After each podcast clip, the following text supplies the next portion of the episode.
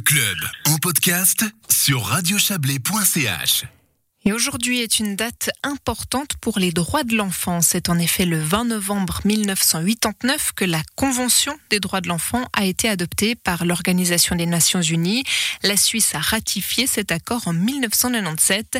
Pour en parler, nous recevons Cédric Bonnebeau, délégué valaisan à la jeunesse. Bonsoir. Bonsoir. Alors, est-ce que cette année est particulière pour les droits de l'enfant, notamment en raison du, confinement vécu par les familles? Oui, c'est vrai que euh, ça permet en tout cas de, repositionner et de réfléchir au niveau des, droits de l'enfant. On avait eu des superbes festivités l'année passée, c'était les 30 ans de la Convention et on avait eu l'occasion d'avoir une caravane itinérante, donc il y avait vraiment énormément de choses qui s'étaient passées. C'est vrai que cette année, euh, dans la situation euh, que l'on connaît, eh bien, euh, les droits de l'enfant sont peut-être aussi passés comme d'autres d'autres thématiques un petit peu à, un deuxième plan. Et puis je pense qu'aujourd'hui, le 20 novembre, c'est vraiment l'occasion de, de, remettre en avant cette convention et, et les droits de l'enfant. Surtout que ça avait déjà été évoqué au, tout début hein, du premier semi-confinement. dans certaines familles, euh, voilà, les conflits, voire plus grave, les violences ne se sont de loin pas arrangées pendant cette période. Alors, en tout cas, ce que le, ce que l'on remarque, bon, il faut euh, dans un premier temps mettre en évidence le fait que face à l'inquiétude peut-être des professionnels, on a quand même constaté que les familles, euh, les enfants avaient mis beaucoup de ressources euh, à disposition pour pouvoir vivre cette période du confinement, donc ou du semi-confinement.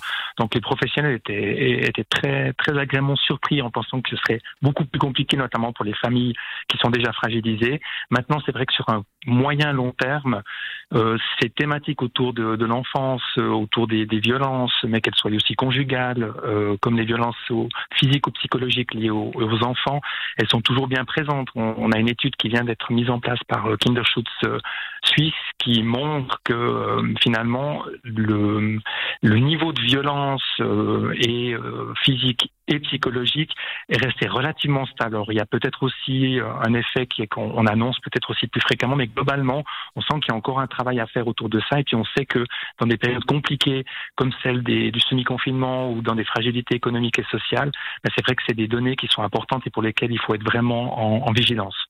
Bon, et puis au-delà des, études, en Valais, les, services euh, des travailleurs sociaux sont restés ouverts, même pendant la première vague. Donc, euh, vous avez pu garder euh, ce, contact et cette oreille attentive à l'attention des jeunes.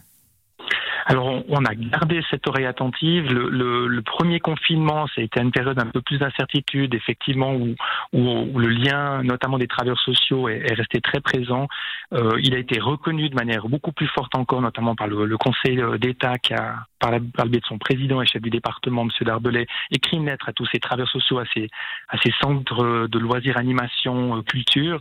Et puis là, ben, en fait, dans cette deuxième partie euh, où on a beaucoup de lieux qui ont été fermés, tout ce qui est l'axe social, accompagnement des jeunes, suivi de projets, euh, réflexion autour de leurs thématiques, leurs problématiques, des questions qu'ils se posent autour de, bah, de, cette, de, cette, pandémie et de ces soucis, vous avez des professionnels qui sont là, qui sont actifs sur le terrain, qui peuvent les recevoir aussi au niveau des centres. Donc je pense que ça, c'est quelque chose qui est fort et qui montre bien qu'il y a un accompagnement faire au niveau des, des, enfants et puis que les professionnels sont, sont, très actifs pour le faire. À ce titre également, tout ce qui est en lien avec euh, notamment le, processus de consultation des enfants en lien avec la constituante qui se, qui se met en place est restée. Donc là aussi, on, on reconnaît et on a essayé de travailler avec les enfants pour qu'ils puissent continuer à donner de la voix, qu'ils puissent continuer à, à, un peu donner leur avis euh, et puis rester en contact avec le monde des adultes et puis échanger entre eux. Ça tombe bien que vous parliez de, la constituante, hein, parce que euh, justement, euh, quand on pense aux droits de l'enfant, on pense au droit de vote. Or, on sait que les constituants ont refusé d'abaisser l'âge de ce droit de vote à 16 ans. Est-ce que vous pensez que c'est un mauvais signal pour les jeunes aujourd'hui?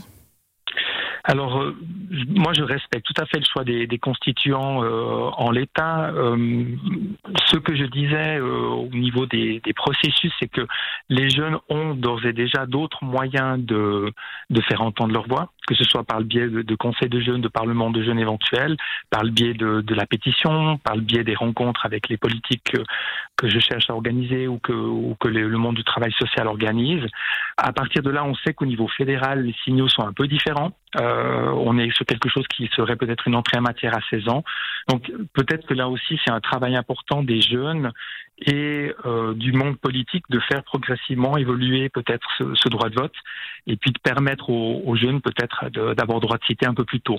Je pense que c'est un, processus, autant les jeunes doivent apprivoiser peut-être les instruments de, de, la démocratie directe, les élections, les votations. On sait que souvent, après les le premier accès à la, citoyenneté, les jeunes abandonnent un petit peu aussi cet engagement au niveau, au niveau euh, de, la, de, la, citoyenneté.